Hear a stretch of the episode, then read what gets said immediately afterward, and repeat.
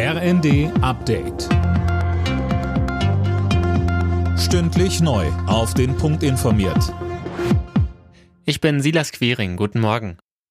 Mit Sorge blickt die internationale Atomenergiebehörde auf das ukrainische AKW Saporischia. Die Situation vor Ort sei unhaltbar, heißt es in einem Bericht der Behörde. Mehr von Manuel Anhut. Die Behörde fordert, dass die Kämpfe in der Gegend sofort gestoppt werden. Um eine nukleare Katastrophe zu verhindern, solle außerdem eine Sicherheitszone rund um das Kraftwerk eingerichtet werden.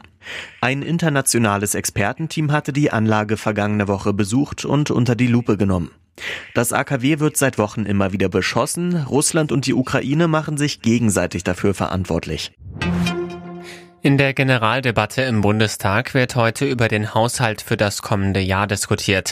Auf der Tagesordnung steht unter anderem der Kanzleretat, ein Thema, das von Koalition und Opposition traditionell zum Schlagabtausch über die Regierungspolitik genutzt wird. In diesem Jahr dürfte auch das dritte Entlastungspaket der Ampel eine zentrale Rolle spielen.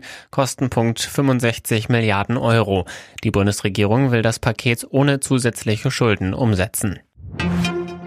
Großbritanniens neue Premierministerin Liz Truss ist zuversichtlich, dass das Land die Energiekrise meistern wird.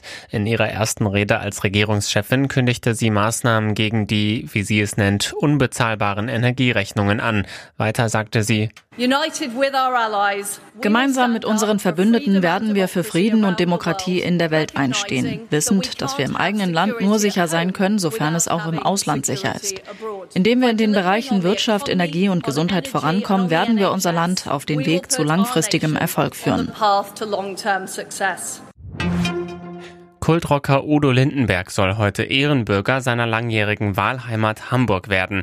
Die Abstimmung findet am Abend in der Bürgerschaft statt. Im Anschluss verleiht Bürgermeister Tschentscher Lindenberg die offizielle Urkunde.